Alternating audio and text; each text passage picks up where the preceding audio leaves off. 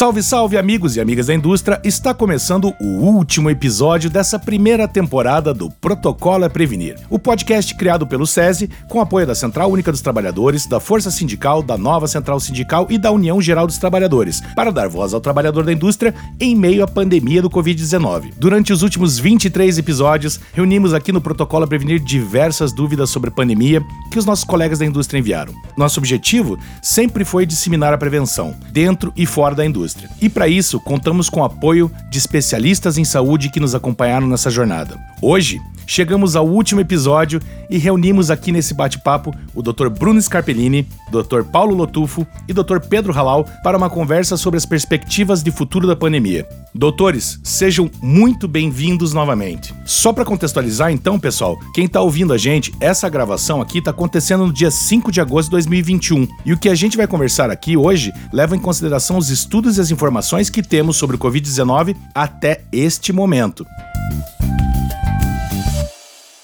Vamos lá, a pergunta que não quer calar. Doutores, como vocês enxergam o futuro da pandemia até o final de 2021? Então, aqui é Bruno Scarpellini, infectologista. Obrigado pelo, pelo convite. É, a pandemia é, ainda não acabou, né? temos novas variantes surgindo, variantes essas que até o momento têm características de aumento de infectividade, mas não aumento de virulência, de gravidade ou e ou resistência às, às vacinas. Então, é importante que as pessoas continuem tomando e mantendo os cuidados de distanciamento, uso de máscaras, até pela característica dessa nova variante Delta, que tem mil vezes mais carga viral nos primeiros dias e precisa uh, um tempo estimado de um minuto de contato somente para transmissão. É, enquanto isso, no Brasil, nesse momento, em agosto de 2021, a gente tem aí estados é, dependendo do, da, da, da, unidade federativa da União, com 15% a 20%, 25% das pessoas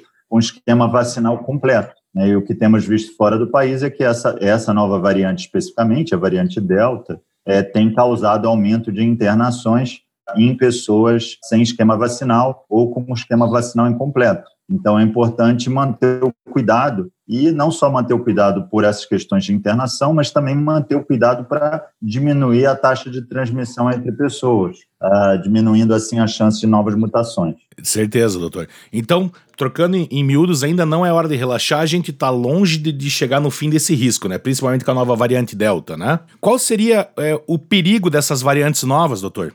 Com a chegada da, do verão e das festas de final de ano agora, no final de 2021? Todas as variantes, independente de qual delas, elas precisam que as pessoas estejam próximas, sem os devidos cuidados, sem uso de máscara, sem, em ambientes não ventilados. Né? Ah, e o fato de a gente estar vacinado só diminui uh, o risco da doença grave, né? não diminui o risco da transmissão.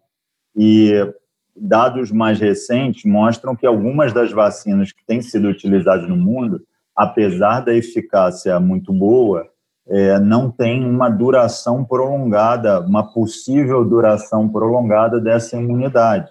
Então, a gente precisa colocar esses detalhes, essa falta de conhecimento completa que a gente ainda tem na balança e continuar os cuidados. Os cuidados, é, é o risco, como você me perguntou, são novas ondas, novas variantes, é, mutações. É, aqui, o que está acontecendo é que a gente tem mutações dentro do mesmo vírus. Né? O que pode acontecer é duas cepas se juntarem e formarem um supervírus. Então, é, existe um risco aí eminente de aumento de casos, aumento de hospitalizações ou de surgimento de vírus mais virulentos ou resistentes à vacina. Né? Então, esses são os, os perigos e, por consequência, a gente precisa manter os cuidados. Doutor Pedro Halal, diga uma coisa pra gente. Como o senhor vê hoje em dia, a vacinação está funcionando no Brasil? Olha, em primeiro lugar, a vacinação está funcionando no mundo todo, não só no Brasil. E é algo que a gente já dizia há muito tempo, né? Vacina funciona, e como o doutor Paulo Lotufo muito bem diz, mais importante do que a vacina no braço de cada pessoa é a campanha de vacinação. Quanto mais gente vacinada, melhor o resultado. Então, se os números ainda não estão confortáveis no Brasil, a gente pode garantir que eles estariam muito piores se nós não tivéssemos a vacinação. Isso quer dizer que a nossa campanha de vacinação está ótima? Não, não está ótima. Só para dar uma ideia quantitativa, a gente precisa atingir uma média de um milhão e meio de vacinas administradas por dia. E mesmo agora, que já faz oito meses que a gente está vacinando, a gente ainda está numa média próxima de um milhão por dia. Ou seja, mesmo no momento que a gente era para estar tá vacinando muito mais do que isso, a gente segue com uma média ao redor de um milhão. A gente precisa acelerar mais, a gente precisa chegar no milhão e meio, por quê? Porque a vacina, felizmente, está cumprindo o seu papel. A vacina evita, pede que a pessoa contraia o vírus? Não, a gente sabe que ela não evita. Ela diminui muito o risco, mas mais do que diminuir o risco de contrair o vírus, ela praticamente anula o risco de caso grave e praticamente anula o risco de óbito por Covid-19. Então, quem não tomou a vacina, vá tomar imediatamente. Quem tomou uma dose e não foi tomar a segunda, não deixe de tomar a segunda dose. O Bruno, o doutor Bruno, entende disso muito melhor do que eu, mas na prática, essa vacina da Covid, a segunda dose, não é dose de reforço, ela faz parte da, da vacinação. É como se fosse um quebra-cabeça em duas partes, e para a primeira funcionar bem, a segunda tem que encaixar nela. Então, fica o estímulo aí a todos os trabalhadores da indústria para que tomem as duas doses, no caso das vacinas que, que foram administradas requererem duas doses, a exceção é a vacina Janssen, que é uma dose só, e não deixem de se vacinar, porque só com a vacina que nós vamos vencer a pandemia. Até porque, infelizmente, as outras medidas que seriam necessárias, o Brasil insiste em não fazer.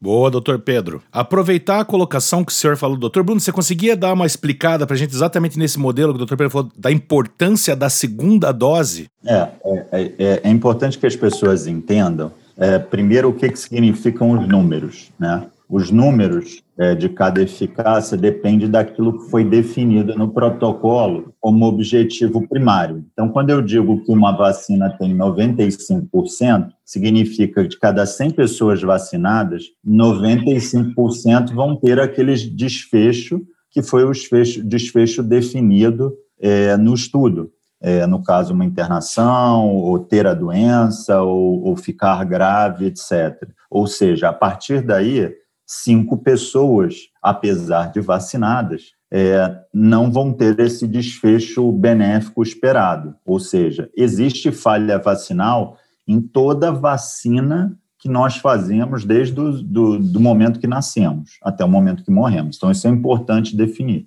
E quando a gente fala, por exemplo, no caso da, da Pfizer, que a gente fala de 95% de eficácia, é, se pressupõe duas coisas: se pressupõe duas doses de vacina e se pressupõe o intervalo do estudo, é, que no caso da Pfizer, se eu não me engano, foi de 21 é, dias entre as doses. Né? Então, dessa maneira, quando a gente fala ah, que é um esquema vacinal completo, é um esquema vacinal naquelas vacinas que possuem duas doses, duas doses de vacina, ou naquelas vacinas ah, que possuem ah, uma dose, uma dose de vacina. Né? O Brasil é, é, optou por fazer duas doses ou esquema vacinal completo em todos os indivíduos, independente se já tiveram Covid ou não tiveram Covid. Existem alguns países que optaram por fazer uma dose só em quem já teve Covid. Da mesma maneira que existem alguns países que optaram por fazer mescla de vacinas. Aqui no Brasil, a gente optou por fazer uh, o esquema vacinal com, seguindo o mesmo padrão de vacinas, o que eu acho que faz mais sentido do ponto de vista logístico e também na situação que a gente vive, onde uh, a gente não se planejou a contento e dessa maneira uh, a gente ainda segue correndo atrás da quantidade de vacina que a gente precisa ou precisaria. Então, dessa maneira, faz mais sentido é, organizar com duas doses. Mas, respondendo de forma bem assertiva a sua pergunta, se não houver esquema vacinal completo, não há garantia da eficácia completa da vacina. Dessa maneira, se houver uma nova variante, como é no caso da, da Delta, existe um risco maior de volta de internação, de volta de ocupação de leito é, hospitalar e de CTI e de colapso da saúde, de óbito, de uso de ventilação mecânica. Né? Então, dessa maneira, é, a gente precisa assegurar ah, que os indivíduos voltem para fazer a vacina. A vacina é eficaz é, e, e, ela é segura. Então, é, hoje, né, o esquema vacinal misto ou a troca é, de vacinas só está autorizada em pessoas que é, tomaram a primeira dose de vacina de vetor viral, leia-se AstraZeneca, e tiveram trombose, e aí precisam fazer uma segunda é, dose diferente, que na verdade não é nem trombose, é uma reação com plaqueta, plaquetopenia e eventos de trombose é, relacionados à vacina, ou em gestantes que tomaram a primeira dose de AstraZeneca, e aí, ah, como a gente sabe que hoje em dia tem todos esses riscos, ah, a gestante hoje a gente faz a segunda dose com qualquer outra ah, vacina. Então, nesse caso, seriam eh, grupos onde estão autorizados a se misturar a diferentes tipos de vacina. De uma maneira geral, a gente pede o esquema vacinal completo para que se garanta a, a, a eficácia máxima. Perfeito, doutor. É isso aí, pessoal. Chegou a hora de tomar a segunda dose, fique esperto, tome a segunda dose. Fique atento ao calendário vacinal, seria isso, né? É importantíssimo que esteja todo mundo imunizado no plano vacinal completo. Agora, senhoras e senhores, temos aqui também conosco o Dr. Paulo Lotufo. Dr. Paulo, diga uma coisa pra gente. Cidades liberando eventos com número X de pessoas, vamos dizer que tem cidade liberando aí com até 300 pessoas, 500 pessoas. Essa é uma situação precipitada para o momento? Uh, sem dúvida. Uh, eu considero que, uh, no momento, nós temos que ter muita cautela, nós temos que ampliar ao máximo a vacinação, como Bruno e o Pedro já falaram. Né? Criou-se uma coisa, André, que foi se valorizar muito a primeira dose. Agora, quando nós estamos vendo os resultados em todos os países mostrando a, a efetividade da vacina, é sempre aquilo que está na bula, aquilo que foi aprovado na Anvisa, né, que está escrito lá. Quer dizer, a vacina ela tem eficácia após 14 dias da segunda dose. Né? E quando nós estamos fazendo algumas comparações aqui no Brasil e fora, nós estamos vendo agora que é justamente isso que está acontecendo. E nós precisamos de um número muito grande de pessoas vacinadas. Nós estamos ainda aquém disso. Né? Uh, essa, essa pressão por, por criar eventos né, poderá ser muito danoso, principalmente porque quem vai aos eventos são justamente aqueles que estão menos vacinados, que são jovens. É, a juventude tem, o pessoal tem falado, até tem perfis de Instagram, de Facebook, de mídias sociais aí que colocam bem nessa questão do, do aglomero. Então, realmente, nesse momento, é uma situação, seria, a gente pode considerar ela danosa, você liberar eventos com um grande número de pessoas, né? Sem dúvida. E o pior ainda é, é, é começar a criar, né, como uh, alguns estão fazendo, é marcar data, né, uh, como se tivesse realmente, né, uh, tudo acertado com o coronavírus, né. O, uma gozação que se faz, né, é aquela famosa frase do fabuloso Mané Garrincha, né, que ele falou para o técnico, né, se ele tinha acertado a tática com os russos, né, que eram os adversários do Brasil. Né? Essa é a pergunta, quer dizer, acertamos isso com o, o, coronavírus? Né? Olha, a partir do dia 4 de uh, setembro eu vou fazer o, uma grande festividade aqui na minha cidade, então você não aparece mais, ouviu? Né? eu acho que isso não aconteceu. É, a gente ainda tem bastante, né, essa questão, o, o vírus não está de acordo com a gente, né? Exatamente. Voltando no assunto da variante, vamos lá. Doutor Bruno, essa questão da, das variantes, a Delta, onde a gente está hoje, no dia 5, com a Delta? É, é, a variante Delta, posso falar do meu estado. Um em cada quatro casos no estado do Rio de Janeiro é, são da variante Delta. Existem alguns outros estados que estão tá observando é, uma queda é, da variante P1 gama e um, um, aumento da variante Delta. A variante P1 seria a nossa variante de Manaus, isso? De Manaus, é. Agora chamada de variante gama, né, pra, pela Organização Mundial de Saúde. Então, é, muito provavelmente, assim como a OMS é, afirmou que seria uma variante de dominância mundial, a gente vai ter a dominância é, dela aqui. É interessante que os primeiros casos da Delta, né, é, mais recentemente, antes de ela ter esse, esse, esse começo de pico que a gente está observando, os casos não tinham relação com alguém que teria viajado para algum lugar onde a variante já estava circulando, a Europa, Estados Unidos, a própria Índia. Então mostrava já um perfil de transmissão comunitária, um perfil preocupante. Né? Um, e, e, e, aqui no Rio de Janeiro, por exemplo, é, nos últimos 10 dias teve aumento uh, de 50% uh, da variante Delta, o que é extremamente preocupante, até porque é uma variante muito infectiva, como eu mencionei para vocês. Né? É, os hospitais Uh, privados aqui no Rio de Janeiro já estão observando aumento de movimento uh, de Covid, aumento da internação de Covid, tanto em quarto quanto em CTI. Então, acho que a gente precisa ficar de olho aberto e talvez reconsiderar é, alguns planejamentos de reabertura de locais públicos, festejos, estágios ou as festas uh, para celebrar o fim do pós-Covid programadas, né, como alguns estados estão propondo.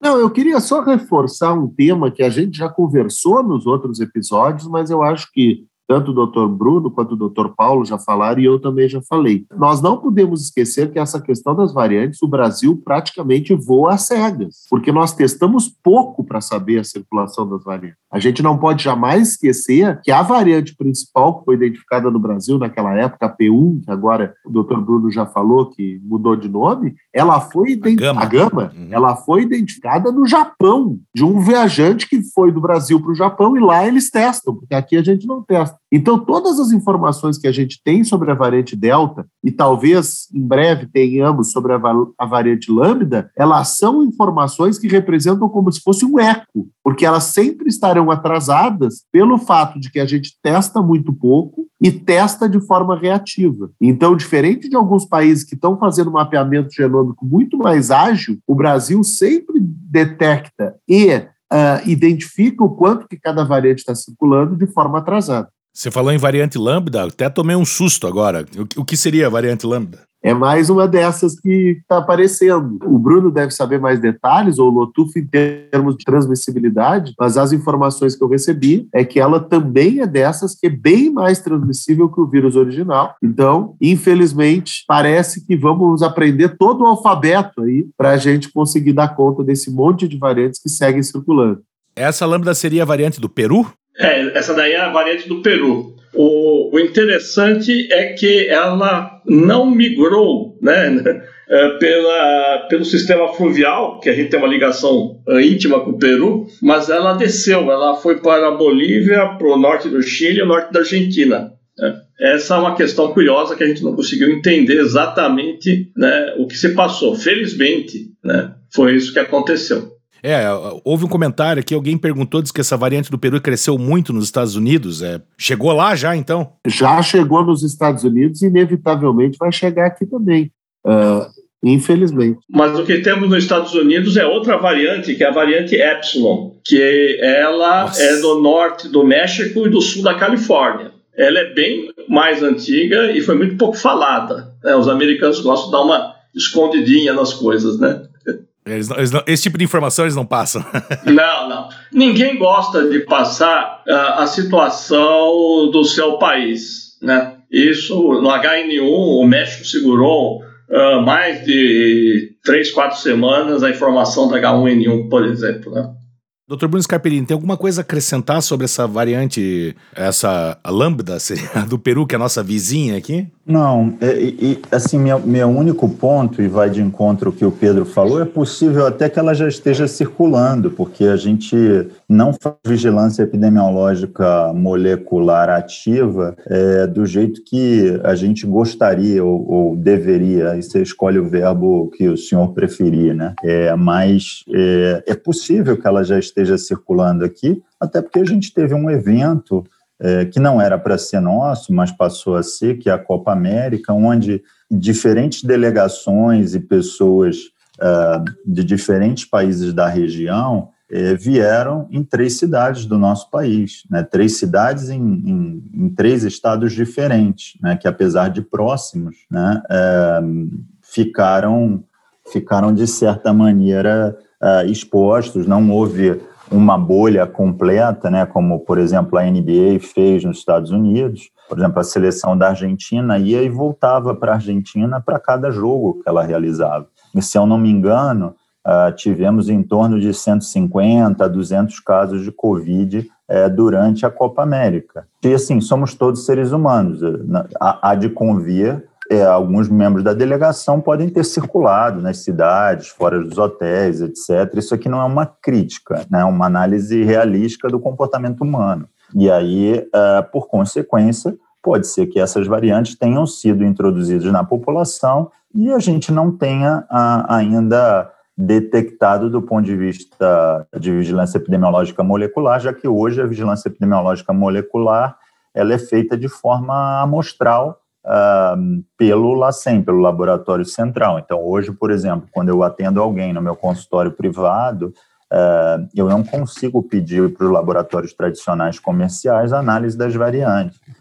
E, e, essa tem sido, inclusive, uma demanda dos pacientes. Eles querem saber qual variante eles têm. Então, por diversos motivos, né, quer seja comerciais ou quer seja esses de, de, de saúde pública, como o Pedro mencionou, é, eu, eu acredito que é, é possível que a gente já tenha é, todas as variantes é, que mencionamos aqui circulando no país e ainda não tenhamos, não tenhamos identificado algumas delas, né?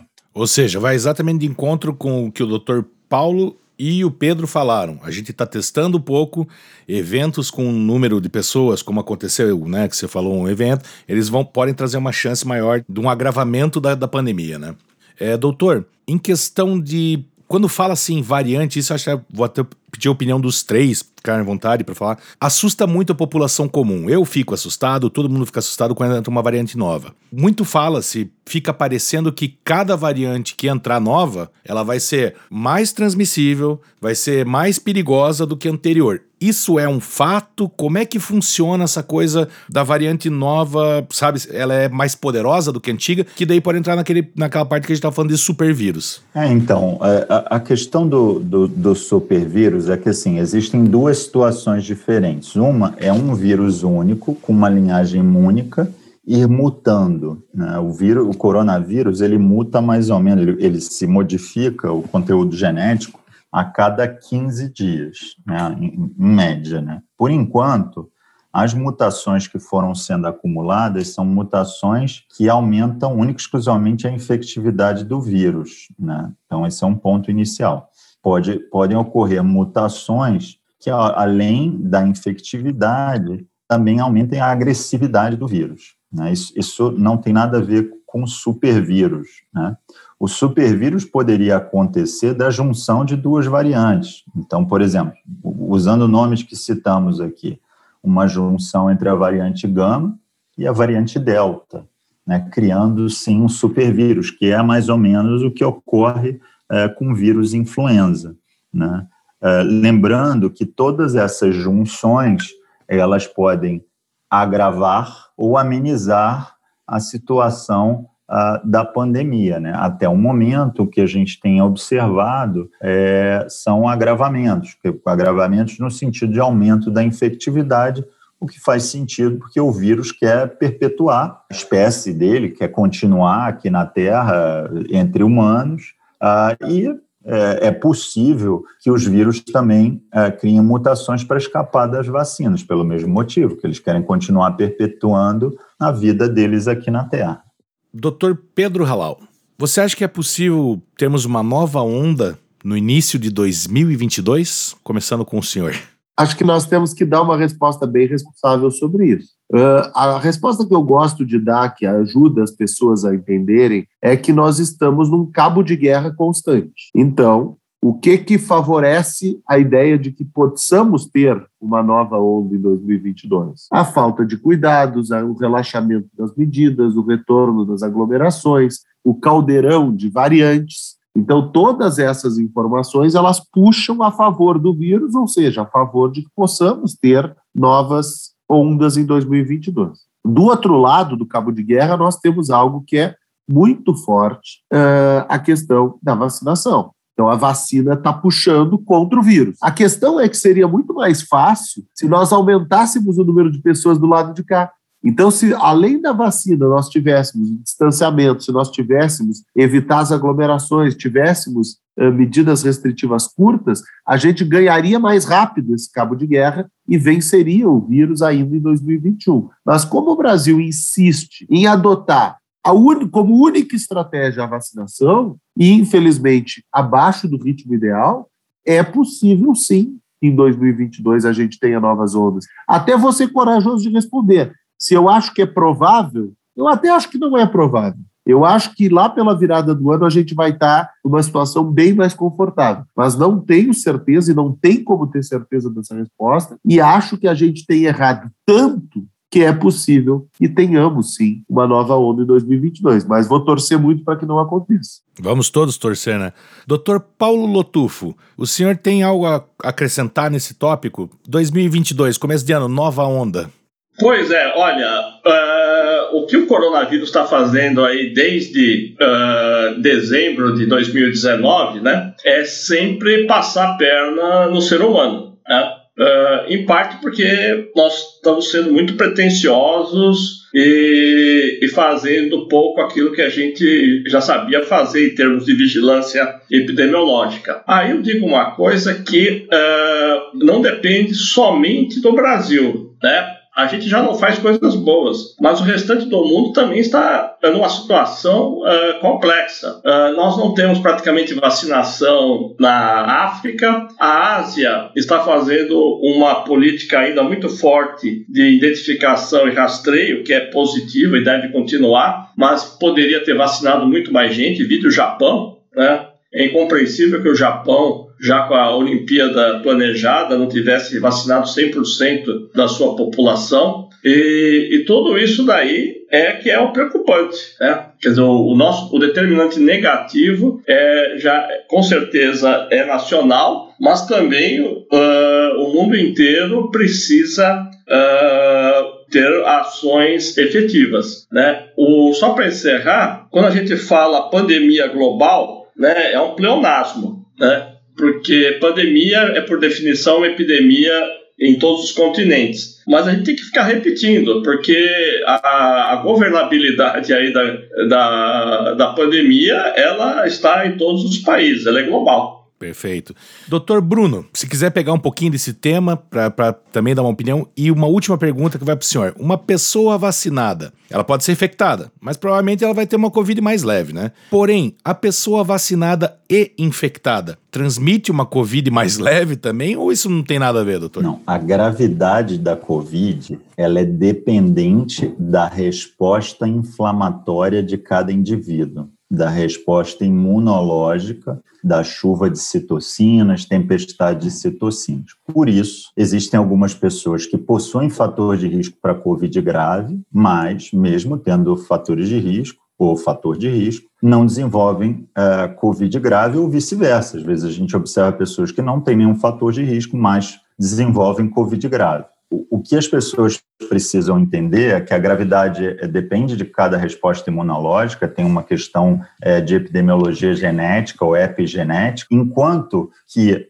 a vacinação, como eu mencionei, ela não reduz a transmissão entre pessoas. É possível que algumas das vacinas uh, que tenhamos disponíveis no mercado atualmente ou no futuro desempenhem esse papel, ou já estejam desempenhando, mas o que a gente tem observado é que as vacinas apenas reduzem a gravidade. Desta forma, um indivíduo vacinado, ele pode pegar e pode transmitir, eu tenho observado isso na minha prática. Na minha prática, tanto de indivíduos com sintomas leves, quanto sintomas graves. Né? E a gravidade, mais uma vez, depende da característica individual uh, de cada cidadão. Eu acho que é importante a gente separar o joio do trigo aqui, né? Que gravidade é, não tem a ver com transmissão. Né? O que pode acontecer com a transmissão é que, com o aumento da transmissão, o vírus mute, e com uma nova mutação, é, esse vírus aí sim tem uma mutação que aumente a gravidade dele. Mas se isso não ocorrer, ou seja, se a, se a mutação não ocorrer, a gente só vai continuar tendo transmissão e depender a gravidade dependendo do perfil epigenético de cada um. Senhores, foi um prazer inenarrável estar com vocês nesses 24 episódios do Protocolo é Prevenir. Dr. Bruno, Dr. Paulo, Dr. Pedro, agradecemos profundamente todo o conhecimento que vocês compartilharam com a gente aqui durante esses 24 episódios. É muito importante para nós e para todos os nossos colegas da indústria saber quem ouvir e em quais informações confiar, que é o mais importante. O protocolo é prevenir fica por aqui, pessoal, mas o cuidado e a prevenção continuam. O corona não bate ponto. Então, por mais que você já esteja vacinado, mantenha sempre os protocolos de prevenção dentro e fora da indústria. Use máscara, lave as mãos sempre, mantenha o distanciamento e se vacine, meu amigo. É a nossa prevenção diária que vai construir o fim dessa pandemia. Obrigado por nos acompanhar até aqui e em breve voltaremos com um novo projeto do SESI para levar informação relevante aos trabalhadores e trabalhadoras da indústria. Um abraço, pessoal. Doutores, muito obrigado. Pessoal, muito obrigado.